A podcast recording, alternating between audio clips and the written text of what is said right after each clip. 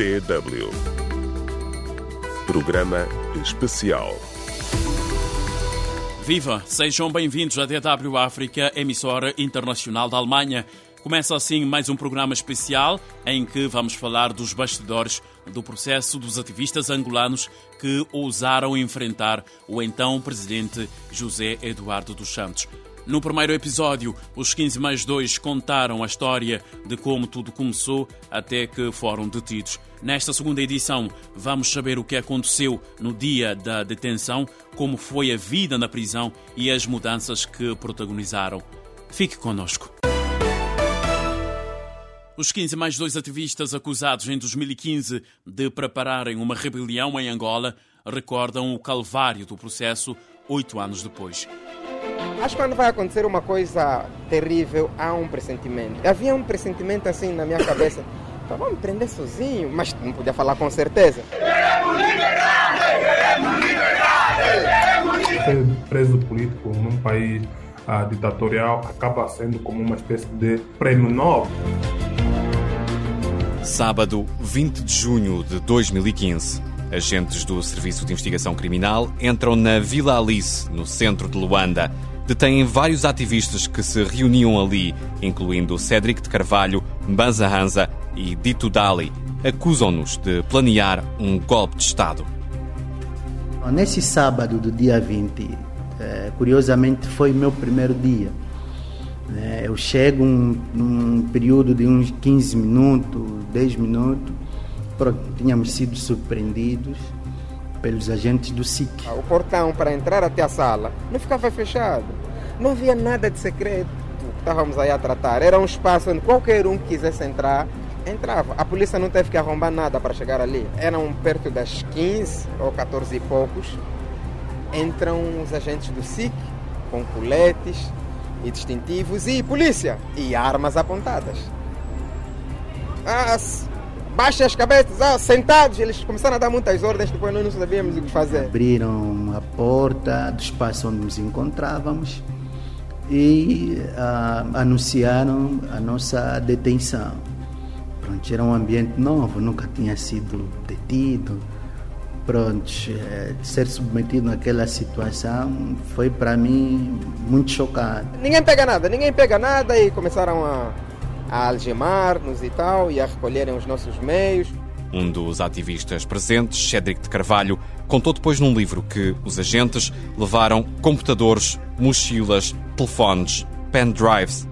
Fizeram uma vistoria eh, cerrada no local para ver. Não sei se estavam a procurar aqui, não sei se eram câmeras ou quê. Levaram o quadro. E aí começaram a tomar notas dos nossos pertences, sei de quem, e anotavam. Quando eles estão a anotar os pertences, então é um processo que vai dar entre. Vocês não vão voltar naquele dia.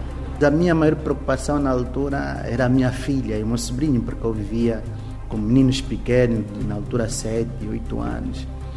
Então, sozinho, eu havia deixado eles sozinhos e eu naquela situação. Depois ainda não tinha sido curada totalmente, encontrava-se adoentado. Depois, quando nos para URP não é uma esquadra da polícia, por lá ficamos aí uns 15 minutos também e uh, conduziram-nos para nossas respectivas casas para saber se tínhamos aí a arma, uma logística, é? que pudesse então dar suporte nesse suposto golpe de Estado que tínhamos sido acusados inicialmente. Ainda assim, os ativistas dizem que tinham consciência do risco das reuniões que estavam a fazer. Nós tivemos o caso de Cassuli e Camulin, que foram mortos em 2012, portanto, era um grande indicativo de que qualquer pessoa que naquela altura enfrentasse ah, o regime podia de facto ser morta.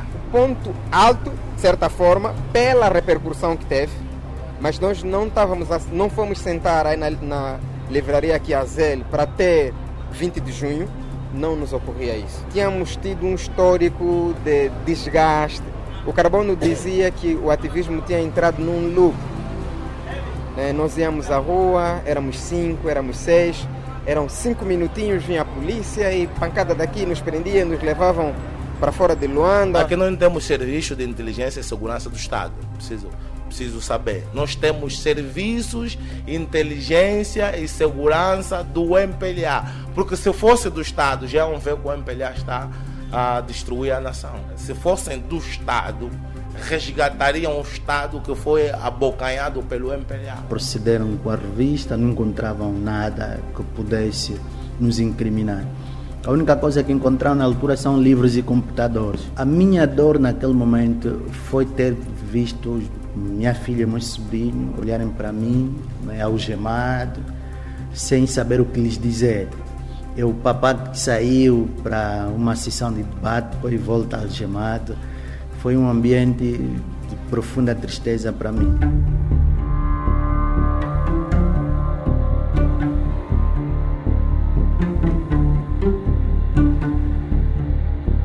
Na prisão, uh, as primeiras semanas pensamos que iríamos morrer. Nós não fomos informados e fomos uh, escondidos ou encafuados. Uh, uh, então, sem informação e ouvir zum zum que, que estamos a ser acusados de golpe de Estado, então pensamos logo, yeah, vamos nos apagar.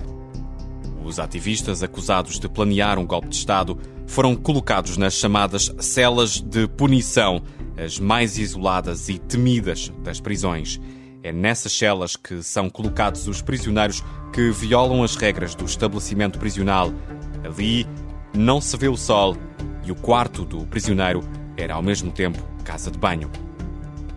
As celas de punição são horríveis, horríveis. São celas degradantes, muito degradantes, violam de forma muito grave os direitos humanos.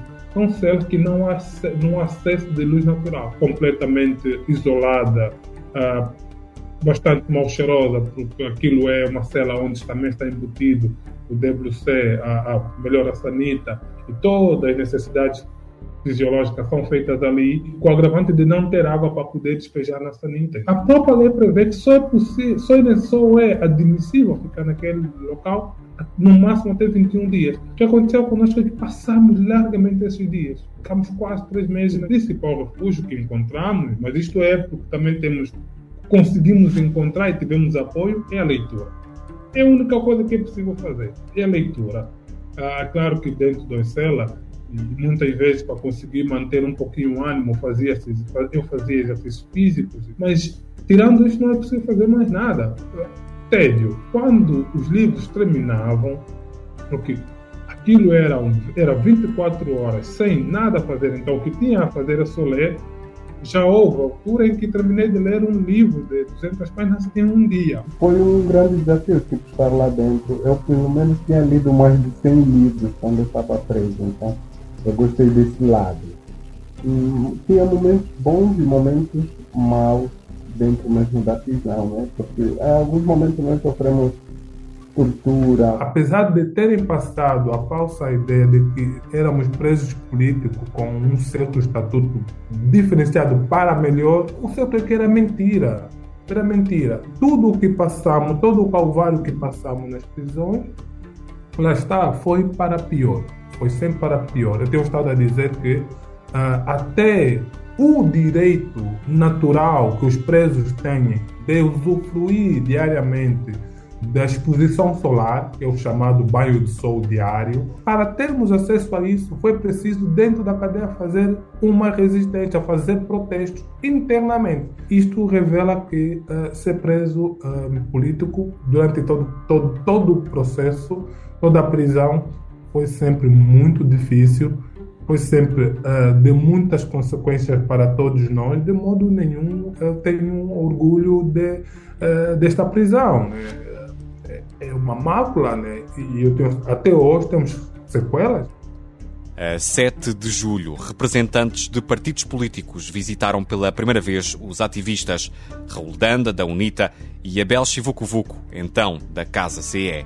Um gesto de solidariedade que contrastava com o discurso do governo sobre os ativistas. O presidente José Eduardo Santos comparou-os aos fracionistas de 1977 dos quais se destacam José Van Dunham, Cita Valles e Nito Alves. O Presidente da República acusou os ativistas de tentarem reeditar um golpe de Estado, como alegadamente a 27 de maio de 1977.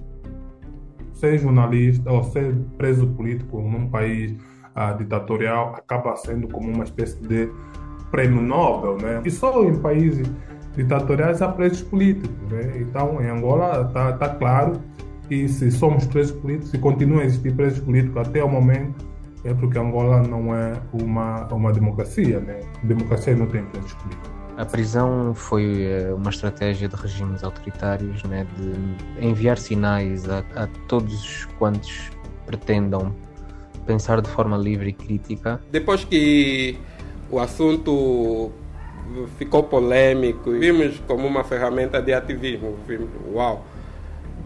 Aqui vamos fazer um trabalho. Cada dia na, na prisão era equivalente a meses fora de, de ativismo social. E era em duplo sentido.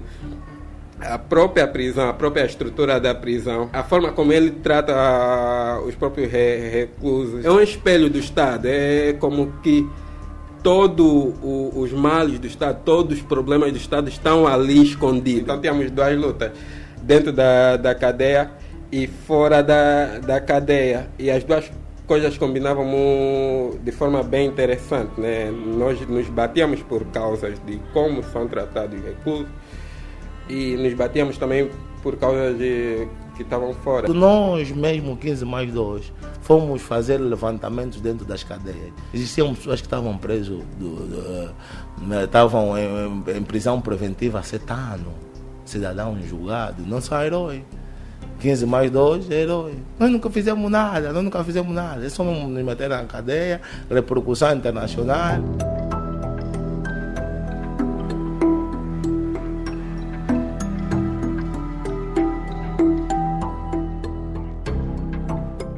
Setembro chegou. Três meses depois de serem detidos, continuava a não haver acusação formal contra os ativistas. Alguns deles decidem fazer greve de fome um dos métodos de protesto não violento que tinham debatido meses antes.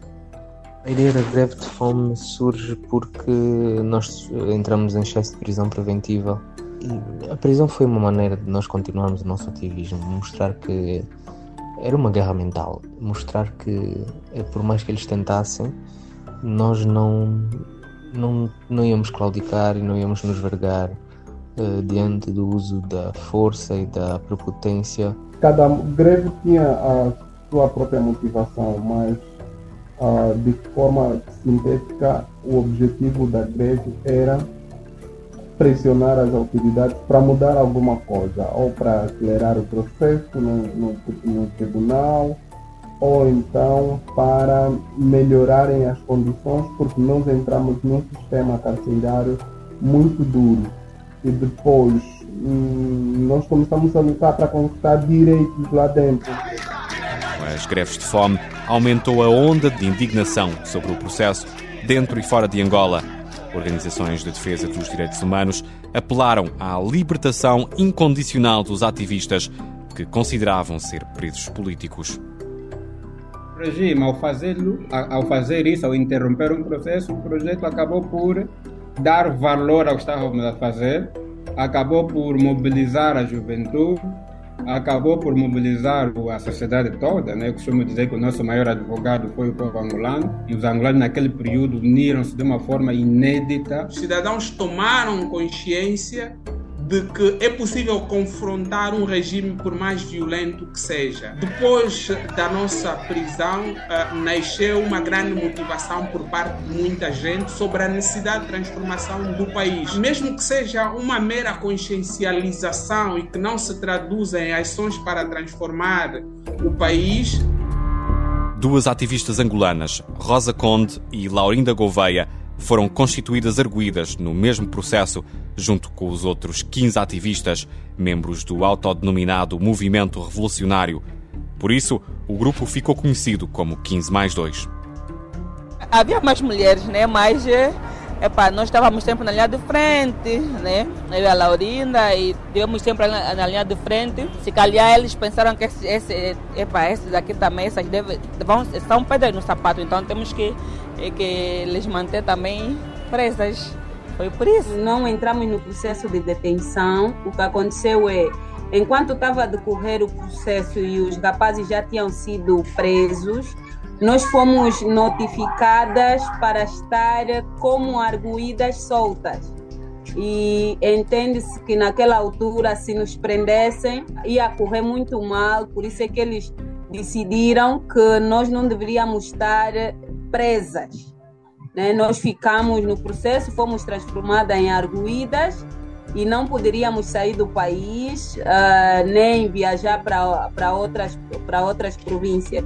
O julgamento começou a 16 de novembro de 2015. É o primeiro dia porque foi bastante marcante, não, por, não, não só por ser o primeiro dia onde toda a gente estava com. A sociedade estava com imensas expectativas, nós mesmo presos estávamos com muitas expectativas do que, do que seria aquilo, aquele dia, embora eu sempre acreditei, como aconteceu, que seríamos condenados. O julgamento foi, como tudo o resto, uma grande farsa. Então nós tratamos a farsa como ela era. Nós não, nós não mostramos qualquer tipo de submissão ou respeito ou condescendência para com o tribunal, o juiz o Ministério Público. Fizemos questão de tornar o circo num circo. Na sala do julgamento, uh, subimos descalços, a maioria. Um, um, uns companheiros, como se poderá ver nas fotografias e vídeos, estiveram calçados, mas alguns, uh, incluindo eu, estivemos descalços. Foi, foi marcante porque só estes simples atos de protesto, de camisolas e de peitos descalços, atrasou o início do julgamento em cerca de duas horas, porque o juiz, claro que amando do, do, do regime angolano, do governo, não queria abrir a sessão com conosco descalços com camisolas uh, construídas de protesto. Houve uma, várias negociações a pressionar-nos e ameaçar-nos, inclusive, de, caso não, não aceitássemos calçar, sobretudo calçar, não cedemos uh, e, e, foi assim então que isto marcou o primeiro dia. Ficou provado que eu era uma das pessoas que escrevia as atas das reuniões ou dos debates que nós estávamos a realizar ficou provado que eu fazia parte do governo de salvação de Angola, um governo que se pretendia criar, ou que se criou nas redes sociais, eu aparecia como governador de Mochico. Aí o juiz perguntou para mim se eu gostaria de ser o governador de Mochico, de acordo com os planos que estavam a ser traçados. E nós tínhamos traçado uma estratégia para não responder às questões do, do, do juiz. Mas quando ele colocou essa questão para mim, eu achei muito engraçado. Eu disse, por favor, essa aqui eu vou responder. Eu disse, sim, eu gostaria de ser governador da província do Mochico. O nosso julgamento começou no mês de novembro, foi até dezembro, e depois uh, houve uma pausa, houve uma pausa devido às festividades, e voltamos nas sessões provavelmente em fevereiro, e em março nós fomos condenados. processo dos 15 mais 2, ele se torna um marco na construção da consciência cívica do próprio cidadão. Esse é o primeiro ganho que nós que nós conseguimos conquistar. E os 15 mais 2 tornaram-se referência no seio da juventude, né? sem desprimor de, de outras personalidades que venham se bater também ao longo desse tempo. Mas o processo 15 mais 2 vem dar um boom, vem aquilo aclarar a visão dos jovens que se encontravam é, um tanto quanto obscura. Aquilo conseguiu abrir a consciência cívica do próprio cidadão. A maior causa de mortalidade de Angola, diz as estatísticas, que é a malária. Não é a malária, é a cobardia, o silêncio. É mesmo por via do silêncio, da cobardia do povo que existe a malária. Que não existe educação que não existe saneamento básico. Se nós não fôssemos cobardes, nós já teríamos destituído esses, essa facção criminosa que é esta.